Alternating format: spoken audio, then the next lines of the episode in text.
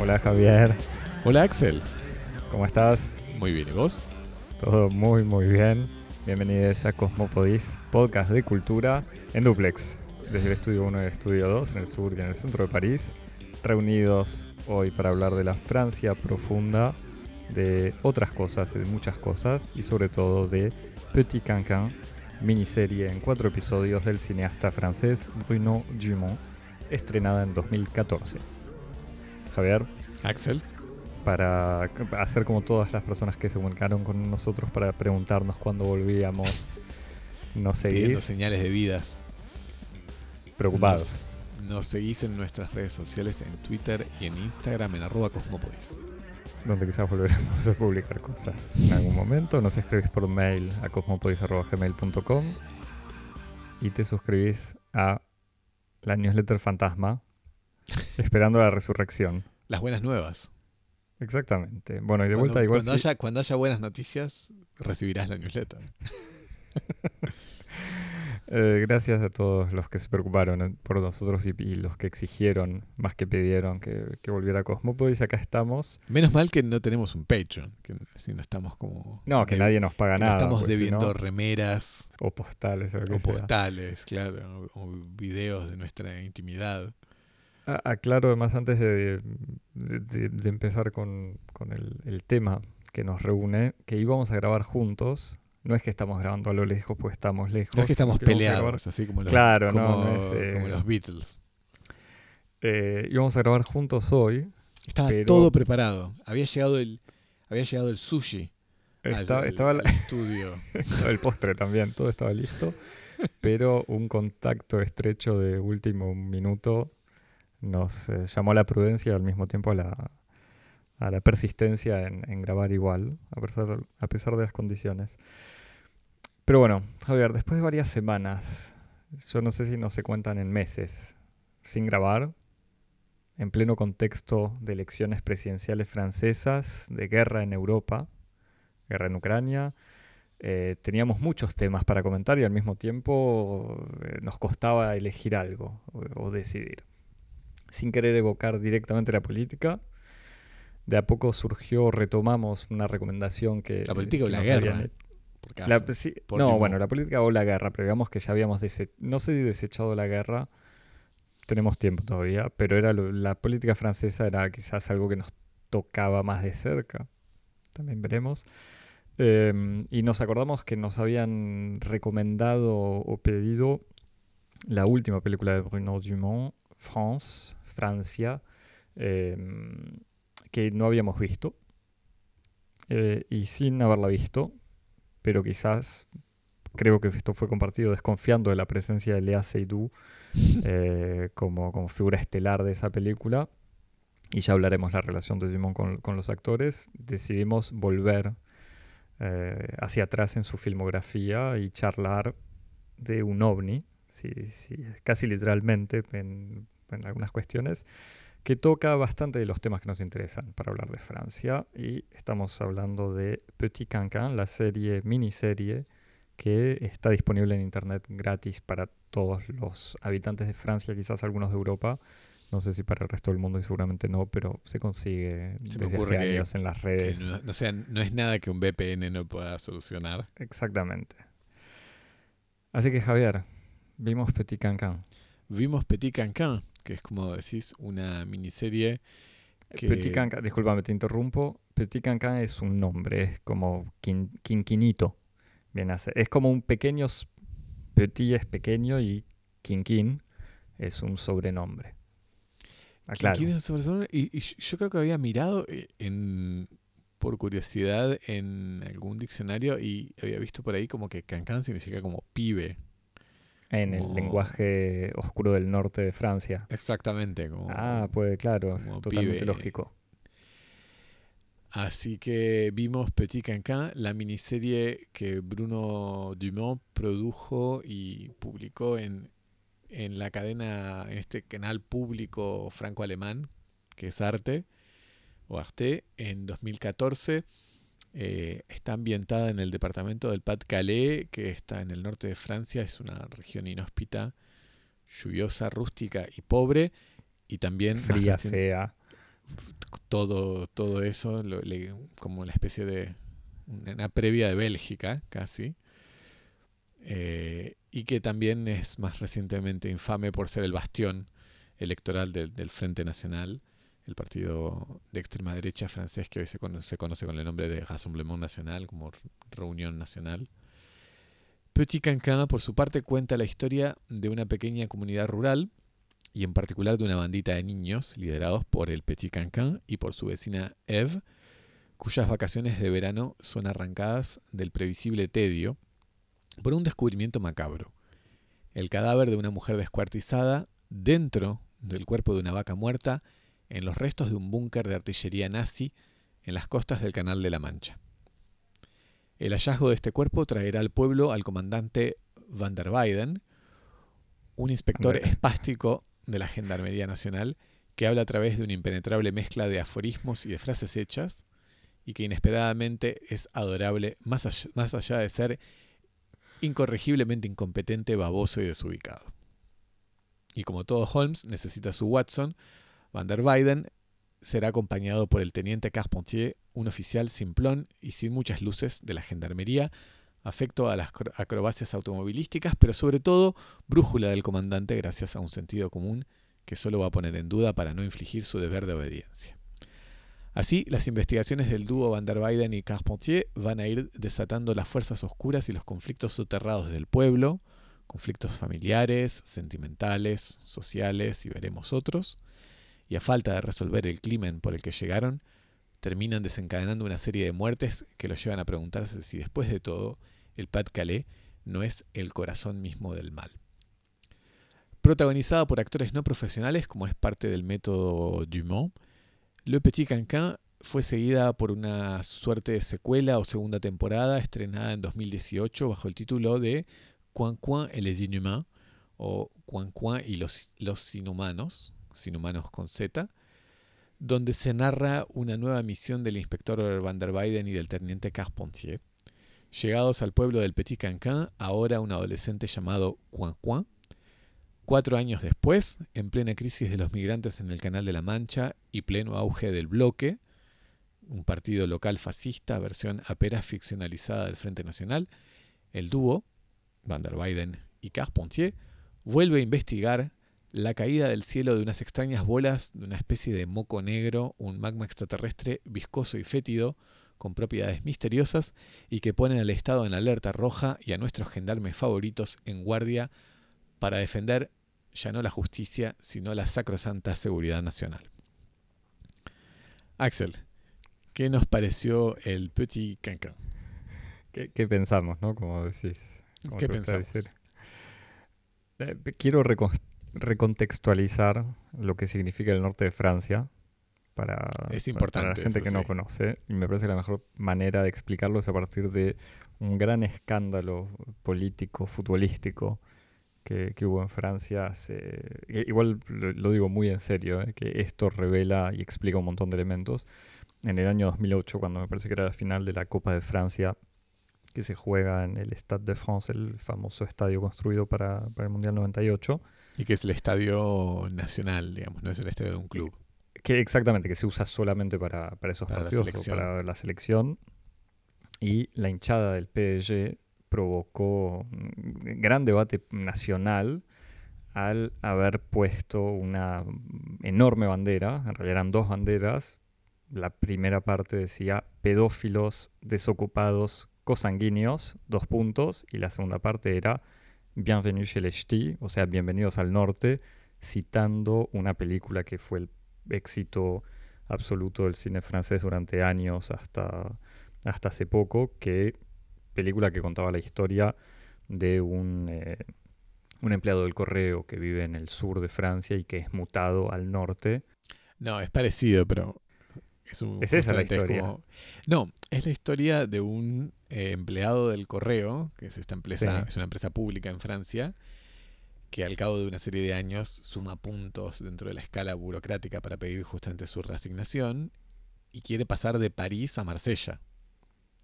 Ah. y miente, hace una, monta una especie de fraude eh, para, para obtener la- esta reafectación y miente que es discapacitado. Y lo descubren. Y entonces pierde todos sus, privilegios de carrera. Y cuando están en esta especie de, burocracia de la reafectación, lo mandan precisamente al lugar menos cotizado, que es el norte. Él quería el lugar más cotizado, que era Marsella, que justamente es el sur, el buen tiempo, la buena vida, etcétera Y lo mandan al peor lugar de la, de la administración pública, que es precisamente a un pueblito ahí en el Pas-de-Calais, en el norte. Y, para completar la, la frase, Que pedófilos. esa- esta había- película precisamente es justamente Bien- Bienvenue chez les que durante mucho tiempo fue la película como Más decías, vista. más taquillera, más vista en la historia del cine francés. Y, y que tuvo sus remakes eh, nacionales en otros países, por lo menos en España y en Italia. Y creo que en- pero bueno. Eh, pedófilos porque había habido un par de escándalos de pedofilia eh, en el norte de Francia, en esta misma región. Desocupados, como, como decíamos, pues hoy en día la región más pobre, o sea, como en- pasó en toda la, la Europa industrial, todas las regiones mineras e industriales hoy en día son las regiones con más desocupación y cosanguíneos también, porque como toda región más o menos inhóspita tiende, y como lo, lo muestra o lo, lo ilustra de alguna manera eh, tiende a cierta, a, a menos, eh, ¿cómo decirlo? A menos exogamia en, en las relaciones. Entonces, eso. Em, esta situación de la provincia francesa, del norte francés, lo transforma hoy en día, o sea, no, no la situación de la pedofilia de las películas, pero sobre todo el tema del desempleo y de este casi rechazo al resto de la Francia, lo ubican, como bien decía Javier, como además el bastión de la extrema derecha, o sea, es esta zona hoy en día arrasada además por la globalización, el neoliberalismo, etcétera. Que incluso es hasta la, la- la circunscripción en la que vota ma- históricamente Marine Le Pen en, en Sí, sí, me- su Marine Le Pen gan- me parece que ganó su primer puesto de diputada presentándose en una, en, en una circunscripción del, del norte. Pero bueno, eh, mm, todo esto para explicar.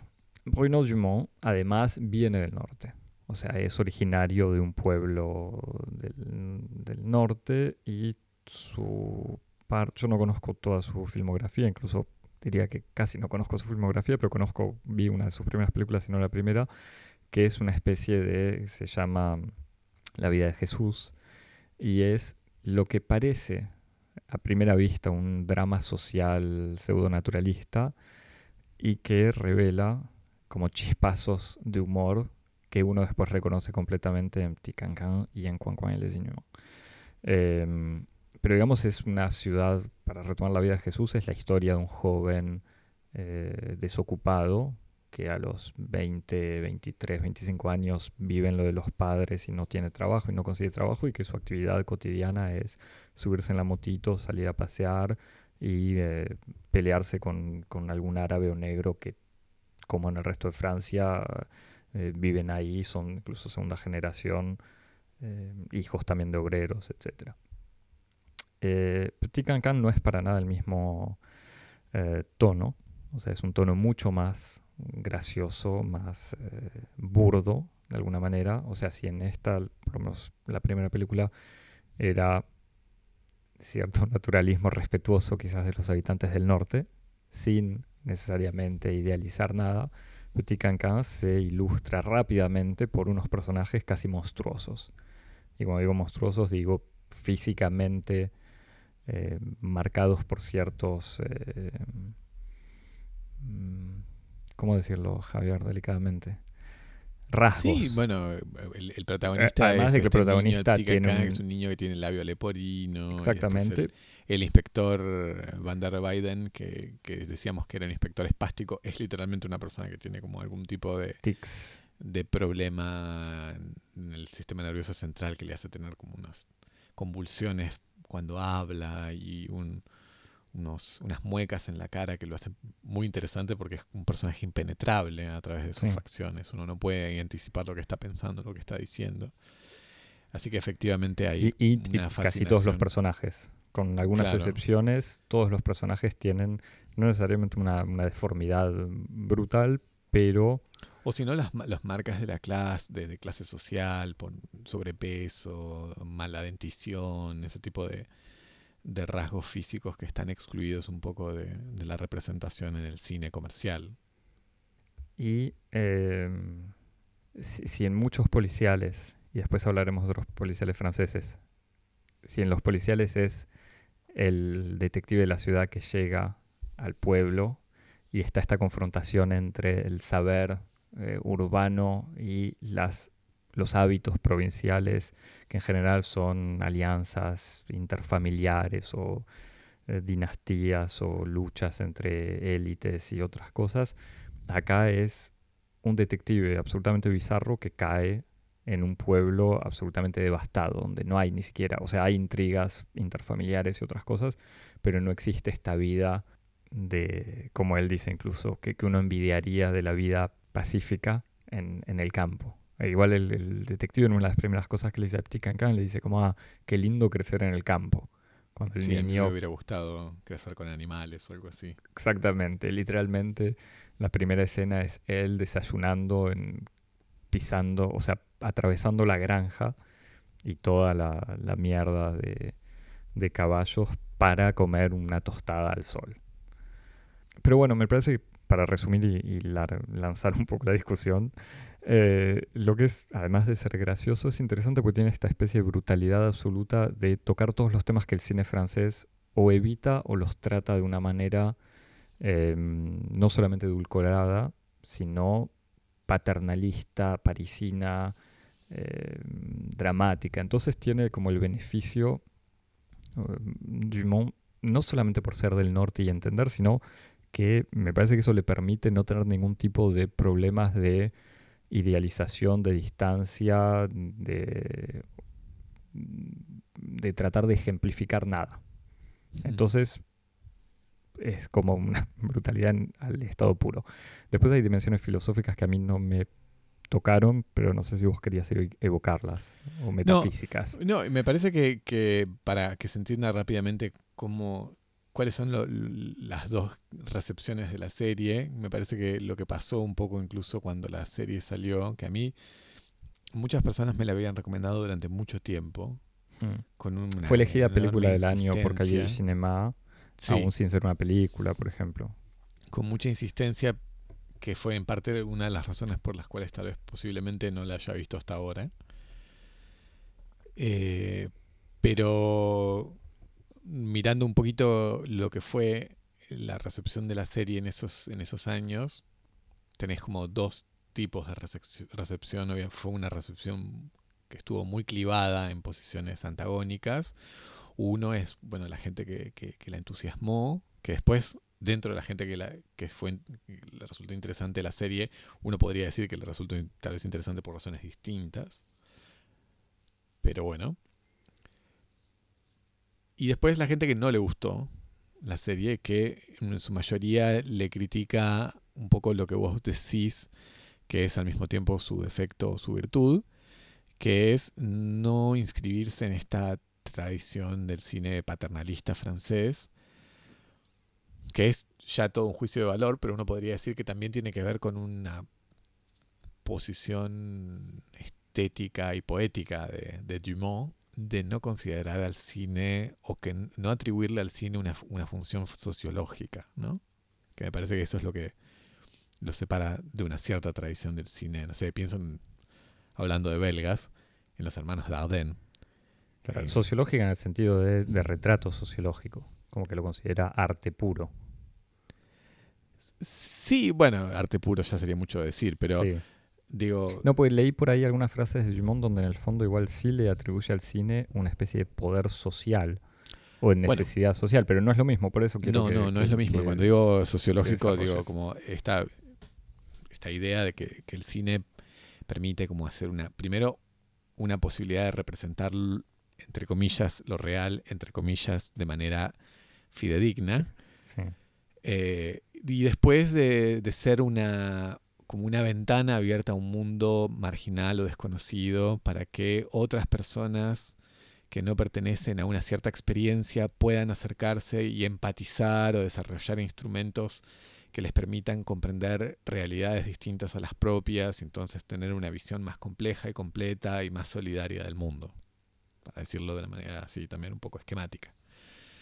Y como el cine tiene esa, el cine tiene esa misión específica de abrir estas ventanas a mundos marginados y entonces que las, como os decías, las élites burguesas parisinas puedan conocer directamente, tener una, una experiencia inmediata, directa de lo que es la vida rural, de la indigencia rural en el norte de Francia. Y por eso digo un poco el, el cine de los hermanos Dardenne, ¿no? Como ese tipo De, de, películas. Y está claro que a Dumont no, no, le interesa ese tipo de cine, no le interesa que el cine cumpla con esa misión.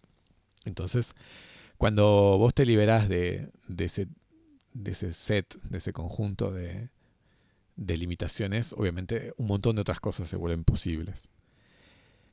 Eh, y entonces, claro, toda esta, mm, esta preocupación ética que vos podés tener con cómo representar a la gente del norte, bajo qué luz presentarla, etcétera, que fue un poco lo que vi por ahí que se le había criticado mucho, que era lo que vos decís, un poco de satisfacer un poco el, eh, la visión fantasmática de los parisinos, de que son todos una manga de salvajes y de, y de bestias del norte se ve reconfortado en alguna, en alguna medida. Si uno quiere ver la película bajo ese, esa luz. Porque me parece que hay dos maneras de filmar el norte. Una manera es mostrar que son, en efecto, eh, desempleados, pedófilos, endógamos y tienen una vida miserable. O la otra manera es como decir, bueno, pero son gente buena, con un gran corazón, luchadores, etc. Lo que es eh, interesante de Dumont es que no es ni una ni la otra.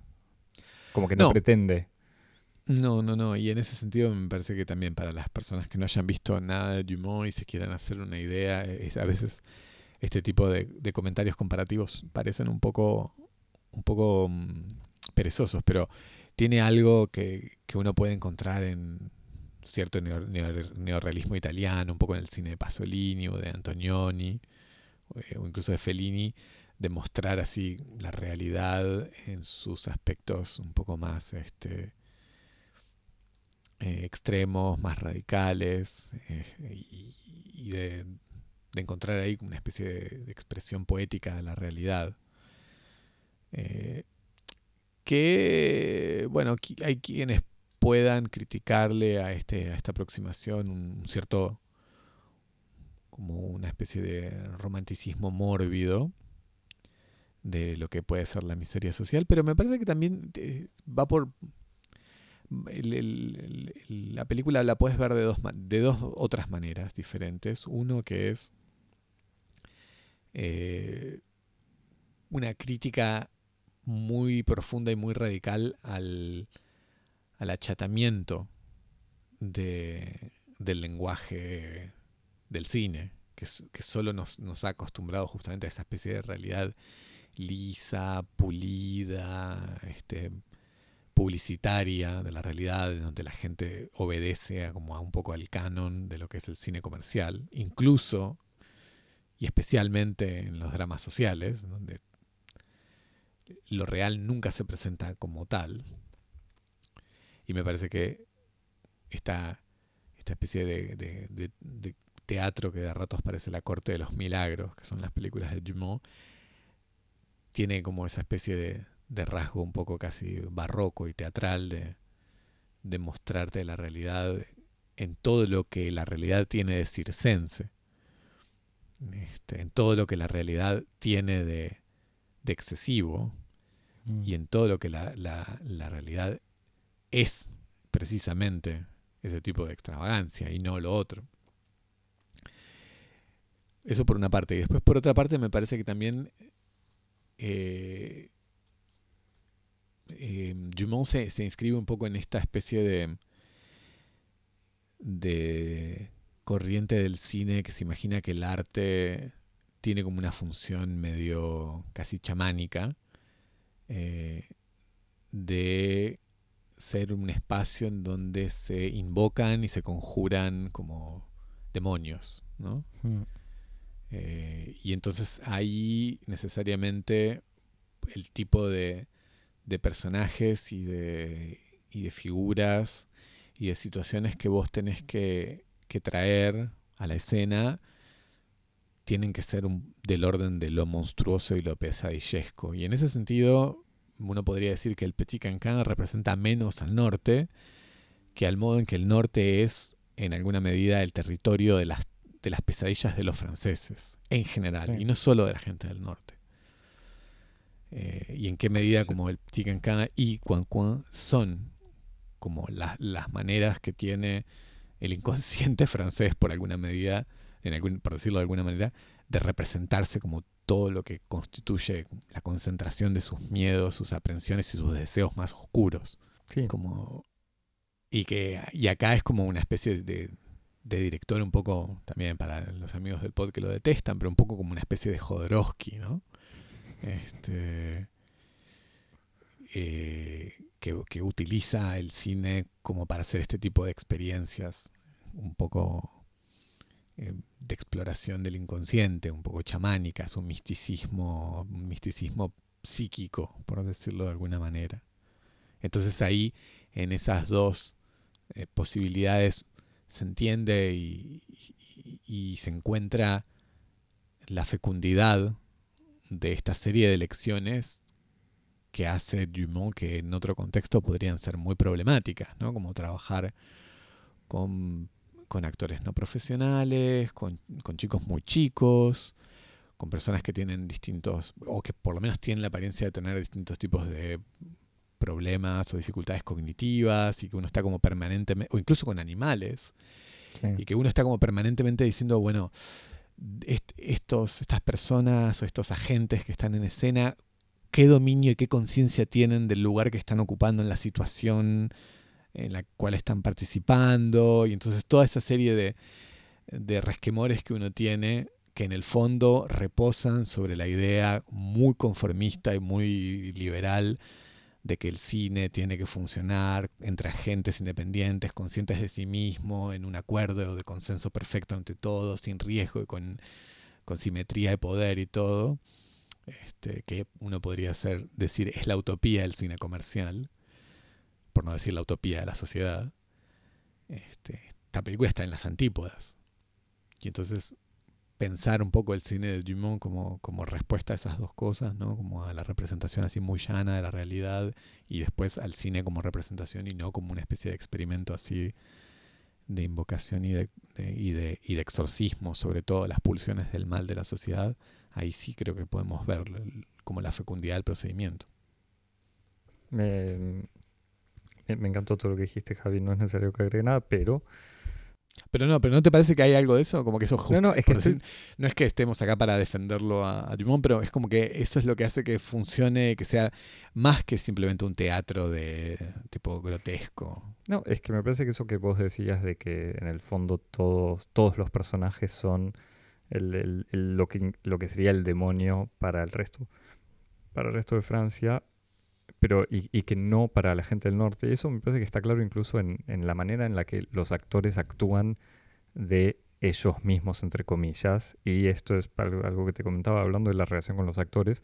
Los dos creo que habíamos visto Malut, que es una película, eh, no sé hace cuántos años. Creo debe Es ser posterior a 2016, Petit Can es Can, posterior a eh, entre las dos.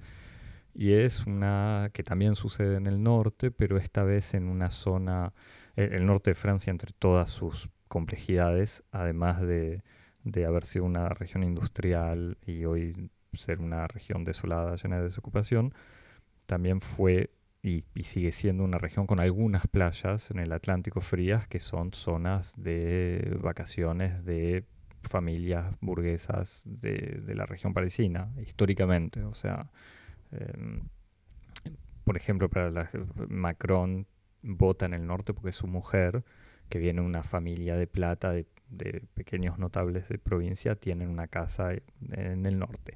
Y en Malut era la historia de justamente unos parisinos que van de vacaciones al norte y que se cruzan En los Con- años 20, 30. La verdad que no- ni me acuerdo, pues igual sí, era una situación medio fuera del tiempo casi. Eh, y se cruzan con una familia de, de salvajes del norte.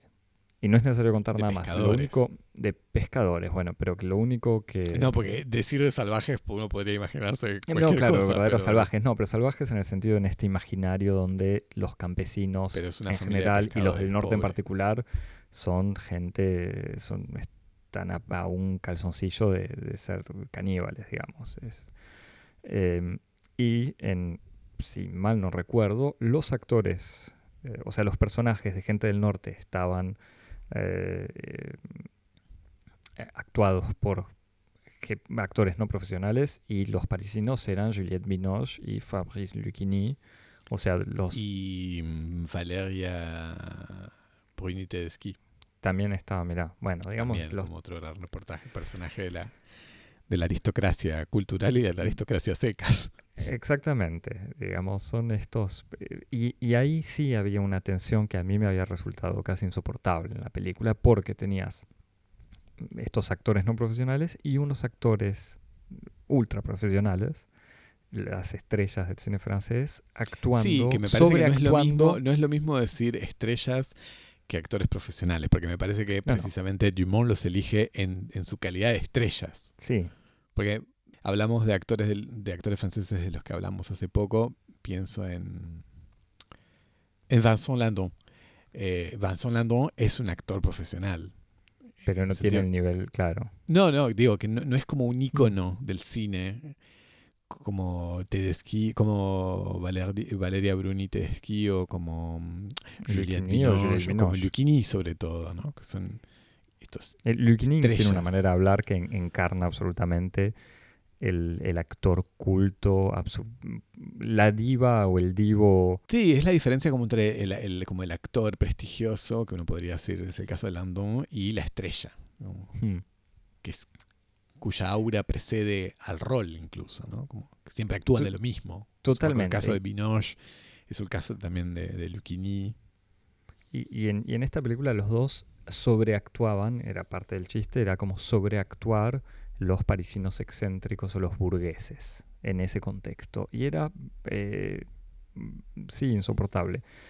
Me parece que lo que es gracioso en el funcionamiento de los actores amateurs en, en las películas o en estas series de, de Dumont es que no es que son como, como en un cine de vuelta de, un realismo social que uno pone al obrero actuando obrero, sino que acá son, o sea, no, hacen de ellos mismos, sino hacen en el fondo de ellos mismos haciendo ellos mismos y como me parece que es necesario decirlo, de pueblerinos fruto de siglos de endogamia, haciendo de estos pueblerinos frutos de siglos de endogamia en este contexto desolador del norte del que hablábamos. Y lo hacen con cierta pulsión de felicidad, digamos, lo disfrutan. Hay momentos, muchos momentos de risas que quedan, que aparecen y, y- y como que funciona, y que no es lo mismo tener a estos actores parisinos de vuelta, eh, Lucchini o y Binoche, creyendo disfrutar eso que el funcionamiento en esta, en esta realidad. ¿Vos cómo lo...? Yo soy, soy- yo soy sensible a cómo trabaja Dumont. O sea, a mí me- yo lo veo y me gusta, lo disfruto. Hmm. Y, mm, y me gusta y, y- y disfruto el modo en que él eh, me parece que pone, abre la escena a este tipo de personas que encarnan personajes o que tienen un estilo actoral atípico y totalmente no académico, eh, que permiten digamos, que, que dan, abren posibilidades que están vedadas a los actores tradicionales y profesionales y, que, estas posibilidades enriquecen el cine. Y, enriquecen el cine, enriquecen el cine, enriquecen, o sea, en algún sentido es como conectan más con, con lo que es la, la materia misma del arte como acontecimiento, por decirlo de alguna manera. ¿Qué quiero decir con esto? que los actores profesionales son actores que tienen en alguna medida como norma eh, de su oficio la eficacia. Son actores que dicen eh, sus líneas de una cierta manera y con ciertos gestos para producir ciertos efectos. Son personas que controlan su cuerpo, controlan su dicción, controlan el, espacio, controlan el tiempo. Eh, los diálogos tienen que ocurrir en, un cierto periodo, en una cierta cantidad de minutos, de segundos, tienen que insertarse, tienen que ser fieles al, al guion, eh, tienen que ocupar el cuadro que les ofrece el director de fotografía, etcétera, etcétera, etcétera. Y me parece que eso permite ciertas cosas e impide otras. Y Dumont está en otra liga, está en otro juego, él juega con otras reglas. Y el cine que propone y que al que invita como experiencia al espectador es uno que funciona totalmente sobre el principio del caos y el desorden y el tipo de armonía y de belleza y de poesía que puede surgir del caos y del desorden.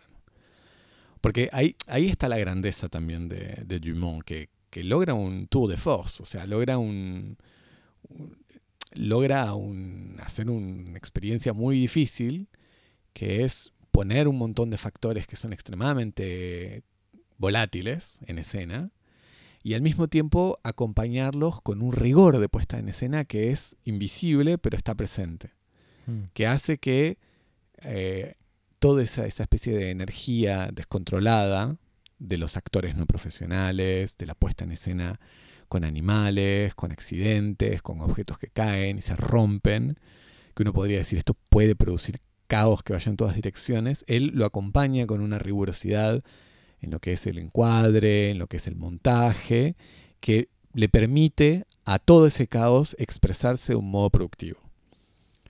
Y acompañarlo incluso, es casi como una especie de, como, como uno diría, en, no sé, en un ejercicio de improvisación musical, un muy buen acompañante que, que va llevando atrás, o, o, no sé, una secuencia rítmica muy, muy rigurosa para que un solista en, el primer plano pueda improvisar motivos de lo más disonantes, pero para que esa disonancia funcione tiene que tener atrás un acompañante que está enmarcando un poco ese ejercicio. Y, yo mientras veía el Petit Cancan disfrutando justamente de todos estos momentos y viendo en qué medida, por ejemplo, estos actores se... hay una palabra en francés muy linda que es como s'épanouissent, que es como se florecen en escena. Este, cuerpos, personas, individuos que de otra, en otros contextos serían justamente el tipo de personas que no solamente el cine, sino que las mismas familias tenderían a querer esconder de la vista de los demás. En, en la pantalla de repente aparecen como personajes extremadamente interesantes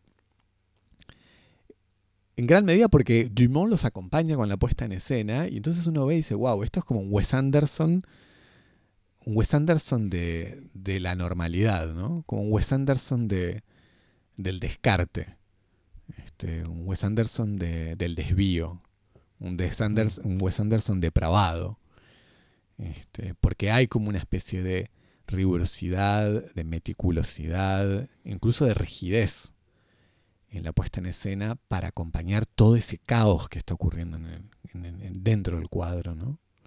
Incluso es como yo de ratos pensaba, es como una especie de tati punk. Eh, porque tiene como este estilo así de, cuadros muy rigurosos, en donde pasan muchas cosas adelante y atrás y, escenas largas en donde un personaje recorre el camino, así, lleva un objeto y el objeto sigue y va rodando, arranca abajo y se cae y eso golpea otra cosa. Y hay como una especie de, justamente de, trabajo así en, de, trayectorias que se van golpeando, de palabras que se van completando unos con otros, de diálogos que se repiten sin sentido, que me hacen pensar un poco como al, cine de Tati, que está muy, muy alimentado por una parte de la profundidad de acción, de la profundidad y la profusión de acciones y al mismo tiempo del caos, pero en una versión trash, como punk, en vez de ser como esa especie de máquina de mecanismo de relojería que son las películas de Tati, esto es como una especie de el anti-Tati, el Tati del mal. El Tati trash. Sí, sí. Es que me, eh, todo, así como lo explicabas, me parece que Dumont lo que hace es encauzar todo eso. Pero yo había notado. Por eso tiene algo como de chamán también, ¿no? Porque es como que él va acompañando todo ese, y, y que en el fondo dice que es, que es increíble que funcione, que salga. Y funciona. Sí, pero eh, por eso vos decías, Cabos, yo lo tenía como la disonancia. Para mí es como una especie de, el principio máximo es la disonancia. O sea, son cosas. Eh, pero como vos decís, no es la disonancia que arruina no algo, es solo la disonancia. Sino es como es, es, esa, esa nota que se va. Bueno, está la, anécdota famosa de Miles Davis, aunque no, es pertinente, pero es una linda anécdota, que no es de Miles, es de Herbie Hancock contando cómo, eh, cómo, era tocar con Miles. Y dice que estaban tocando, no sé qué, una parte de improvisación. Y de golpe Hancock mete una nota fuera de lo que estaban tocando. O sea, literalmente una, o sea, rompiendo la armonía de todo. Y dice que, ahí como que metió, no sé, un acorde y dijo como, uy, la cagué. Y Miles, en su brillantez absoluta, cambió el tono de lo que venía tocando. Y Hancock lo cuenta, está en YouTube, es conocido, me parece que la contó incluso muchas veces, así que hay de ver varias versiones. Y Hancock dice, y de golpe lo que él había tocado eh, fuera de tono, ahora estaba en el tono. Era gracias A, era como, así como más lo había corregido y retomado todo. Y en el fondo, no sé si Dumont hace lo mismo al encauzar, pero tiene algo de esto. O sea, hay situaciones donde uno ve a los actores como entre riéndose, dudando, casi mirando hacia atrás de cámara, como diciendo esto está bien o no, y hacen que la, y, y la escena funciona incluso mejor que si no hubiese habido eso. Y eso es lo que a mí me parece que, como que en cierto sentido permite superar esa especie de resquemor ético que uno tiene de decir, ¿está usando a toda esta gente? Porque al cabo de un rato uno se da cuenta, cuando uno acepta el dispositivo y entra en el juego, uno se da cuenta que no hay esa relación instrumental. Que es, realmente una, co-creación. Están todos trabajando y Dumont los acompaña a estos actores y que realmente él, él le interesa el modo de trabajar así. Es como, no, no existe esta, esta cosa de, ah, sí, yo voy a agarrar y voy a hacer un freak show. Voy a hacer un, show de curiosidades y voy a mostrar a toda esta gente explotando todo lo que tienen de, monstruoso para... No, no, eh, hay otra cosa que está pasando ahí. Yo creo que justamente como y ahí lo que decíamos al principio de los dos regímenes de, recepción que tiene esta obra, habla menos de la obra que de los espectadores. Como todos esos espectadores que no, logran atravesar ese, resquemor ético que tienen, en el fondo es porque ellos están teniendo una mirada profundamente prejuiciosa sobre esas personas que están viendo en escena, a las que preferirían no ver o verlas como víctimas verlas como los monstruos que ellos dicen que Dumont está mostrando, pero la monstruosidad está en el ojo que ve, no en lo que está en la pantalla. Y entonces es como cuando uno ve, o sea, se logra sacar de, esa posición justamente de condescendencia y de paternalismo, empieza esa segunda, esa segunda experiencia de, la obra donde uno dice, ah, no, esto, esto es un trabajo en donde todos están juntos y en cierto sentido están todos como participando de esta experiencia muy creativa y muy caótica que es eh, el Petit Cancan y Quan Quan. Hmm. Y, justamente, me parece, si, si necesitamos hacer, un, hacer Cosmo para tranquilizar a la gente a, la gente que, que, no le gusta el Freak Show, de todos modos hicieron cuatro años después una segunda temporada con todos los mismos actores es porque se seguían muriendo de hambre en el norte o porque estaban satisfechos con, la, experiencia de la primera. Yo quería agregar igual otro, otro detalle que va más allá de quizás del proyecto de Dumont, pero que a mí me gustó mucho, que tiene que ver de vuelta con la relación entre París y, la provincia, como se dice en Francia, o que no se habla del interior, sino ahora se dice las regiones, es como la manera no, supuestamente no no, no sé, no racista o no parisina de hablar del, del resto del París. Sí, como, en, Argentina cuando se dice el interior. Em, y, lo, y, lo, que hace muy bien, lo que muestra muy bien Dumont con todos estos actores amateurs, al retomar la estructura del Estado francés, por el fondo, todos los personajes, no todos los personajes, pero la presencia del Estado es como permanente, sobre todo con la gendarmería, digamos, y sobre todo este comisario, el comandante Van der Weyden, que está todo el tiempo diciendo Gendarmería Nacional. Dice, oh, oh, acá soy la Gendarmería Nacional. Y es graciosísimo. Pues justamente tiene todos estos personajes encarnando eh, espacios y cosas que uno está acostumbrado a ver, como medio decías al principio, por lo que sería la norma parisina, o por lo menos el ideal eh, parisino. Entonces, con una manera de hablar, con una manera de, estar parado, de, comunicar, de, vestirse, de todo. Entonces ahí es donde también logra una especie de, crítica feroz de no solamente la sociedad francesa, sino del Estado francés, de la realidad francesa, que, es muy em, simple y eficaz. Y qué pasa también hablando de política, de vuelta. En Juan Les Inhumains hay todo un tema, bueno, en, en Chicancan pasa lo mismo. En el fondo se puede decir, no, pero no es un cine o no es una serie política y es una serie que bueno, hay gente que justamente le critica en eso, como tratar de manera superficial, pero al revés, integra completamente la crisis migratoria, la extrema derecha, los No, lo que pasa es que lo hace con, un, con un lenguaje que no es el lenguaje, no son los talking points. Exactamente. Pero, pero bueno, quiero agregar otro detalle que no tuvimos, que, que igual casi que merece otro episodio de Cosmo, al hablar de series policiales me recomendaste, me hiciste descubrir un mundo, bueno, un Yo lo quería poner en las recomendaciones, pero espero que, haya, ¿viste algo? claro, yo, o ah, sea, genial. Yo al cine de Claude Chabrol no lo, no, solamente no lo conozco, lo odio, sin conocerlo. Alguna vez vi algo, pero para mí representa todo el, cine francés insoportable. Que puede ser mucho, de todos modos, no es necesario. Pero bueno, vos me recomendaste, hablando de policías, el famoso, para mí es conocido, Inspector Lavardin y su primera, la primera película en donde aparece, que es Poulet au vinaigre, que poulet es una manera de llamar a los policías en, francés, obviamente es una receta también, pues pollo al vinagre. Pollo al vinagre. El, título en inglés, Javier, no sé si lo viste, es Cop au vin. O sea, es un juego de palabras ah, muy similar, muy, muy cercano. en vez de coco au vin, o sea... no está mal. En vez de, de, sí, no sé cómo dirías, pollo al vino, es eh, policía al vino. Pero bueno, que es, en, el fondo, yo no me acuerdo cómo te había dicho, Ticancan era, o sea, mezcla de Poulet Vinaigre y Lynch, pero sabiendo que la conexión entre Chabrol, o sea, Poulet Vinaigre y Lynch, para mí es evidente. Que, bueno, que creo que yo te había dicho que ah, es interesante ver la serie de La Lavardin, porque La Lavardin eh, Chabrol hizo primero Poulet au vinaigre, tuvo tanto éxito que volvió a hacer una segunda parte que se llama Inspector Lavardin. Y después, en lo que es el estadio superior de la saga de Lavardin, hizo por encargo una serie de telefilms para televisión francesa, coproducida con otros canales europeos, que se llama Le Dossier del Inspector Lavardin, que es como los expedientes del Inspector Lavardin, y que uno podría decir que es como claramente un, un, este, un predecesor de Twin Peaks. Es como... En todo sentido, además. Cronológico, temático. La conexión es evidente. Lo que es interesante, si, si hacemos hace una, no, una genealogía, pero tenemos a like, si la like si querés que hablemos.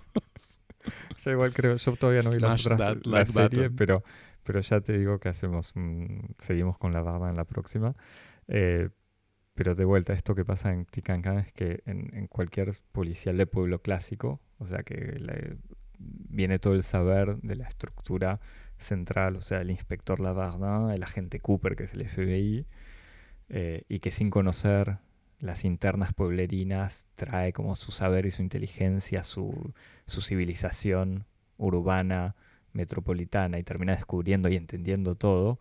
Acá en Ticancan es como lo contrario, digamos, el policía, este, el comandante Van der Weyden, yo te diría decir, es tan idiota, no, no es que es tan idiota, es, es como tan desubicado como los locales.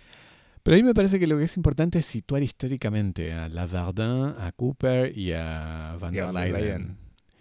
No hay que olvidarse que mal que mal Cooper y, y Lavardin son son eh, antes de la caída del muro de Berlín, son preposmodernos.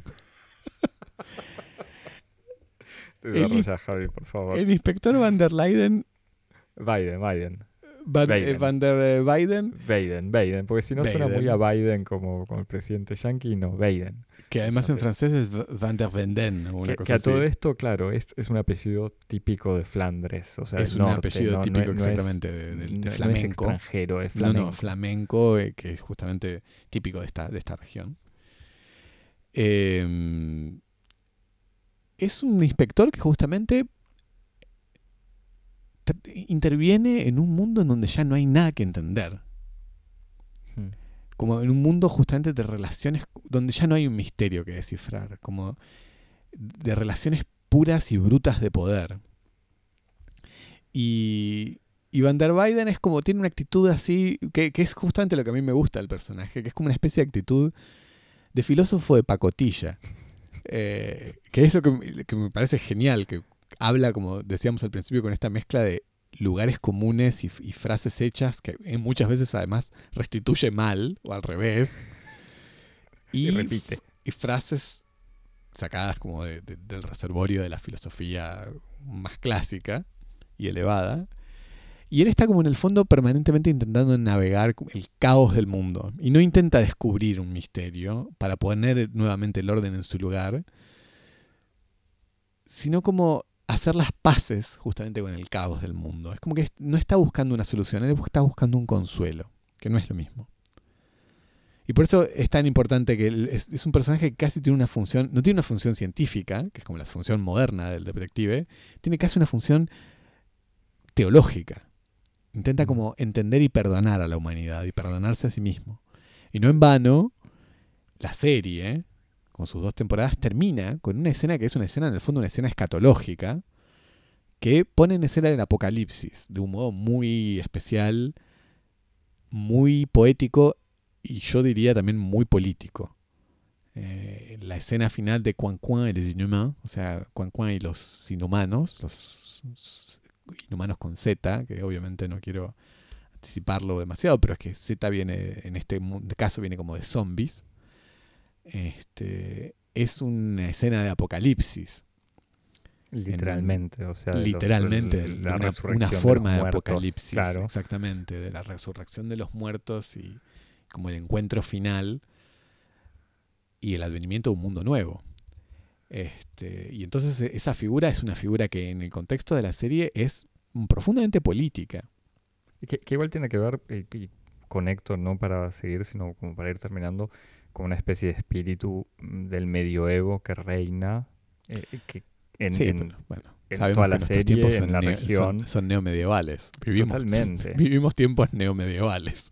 La gente Mm. piensa que vivimos en el nuevo renacimiento, pero no, estamos viviendo No, en la nueva Edad Media, el nuevo feudalismo. Pero sí, no, eh, conexión ahí fuerte. La gente que. Amigos del podcast que hayan llegado hasta aquí y no estén agotados, amigos y amigas, y que tengan algún tipo de curiosidad eh, lynchiana, vean esta serie porque es muy buena. Está en movie y yo me acuerdo de haberla visto, haber visto como película del día, no sé qué, dije, un policial de Chabrol de los años 80, como ni en pedo. Miro Bueno, cualquier cosa antes. Vean el Petit Hay que Cancan, pero mirarlo. también vean La Verdad y entre vos, o sea, para retomar un poco la eh, para ver en qué modo existe una conexión secreta incluso entre porque no creo que Dumont estaría disponible para hacer una afiliación entre entre sus policiales, porque no hay que olvidarse que Malut es un policial también. También, en el fondo. Eh, su conexión, hay una conexión ahí con el policial chabro- chabroliano. A mí me parece que del mismo modo que, mm, que Le Petit Cancan es como una especie de, justamente de policial de lo que es el inconsciente pesadillesco de la Francia sarcosista o post-sarcosista holandiana. Eh, las películas de la Verdun de Chabrol son como una especie de policial del inconsciente de la Francia de Giscard, como del, último, como de, la etapa tardía de los 30 años gloriosos, como la, etapa tardía del, giscardismo, previo ahí a, a Mitterrand incluso. Ah, aunque igual es eh, bien ochentas, ¿eh? Sí, pero todavía, pero viste que, este que- está en el que- que espíritu, esas, claro. esas Sí, tienen sí. como una especie de decalaje, todavía está, todavía está imperando el, el periodo previo, ¿no? Como hay un- una especie de delay ahí en la reacción. ¿Te- ¿Algo más para recomendar, Javi, por favor? Eh, no, bueno, no, ya, ya dije muchas dije muchas cosas. Tengo que guardar algo, si no, la próxima vez tenemos que grabar en tres meses. Me quedé vacío. Está bien, te dijo. Otras referencias a policiales que dan para nuestro episodio sobre la Batman. Guárdatelas, guárdatelas, Javi. Ah, ahora entiendo lo que estás no, diciendo. no. Te las guardas. No, bueno, Te- la te- conexión te- policial. Hablando de conexiones policiales francesas, hablemos y recomendemos nuestro otro de nuestros directores fetiches franceses en nuestro evangelio, en nuestro proselitismo, el del joven nuevo cine francés, las películas policiales de Dupieux, eh, de Quentin Dupieux, o Post y Run Cops, en donde también eh, la presencia de la, de la policía es justamente juega un rol importante en, la- en las posibilidades de la imaginación. Pero no por nada el policía de Ego Post es Benoit Poulvord, belga. O sea, también del norte, digamos, de, de este mundo. Bueno, Javier, eh, de vuelta, gracias a... Gracias a usted por todo lo que nos das. eh, no, gracias a todos los que ya nos escucharon hasta el final. Estábamos ahí, yo estaba oxidado, lo digo. Estaba, y grabando de lejos es difícil.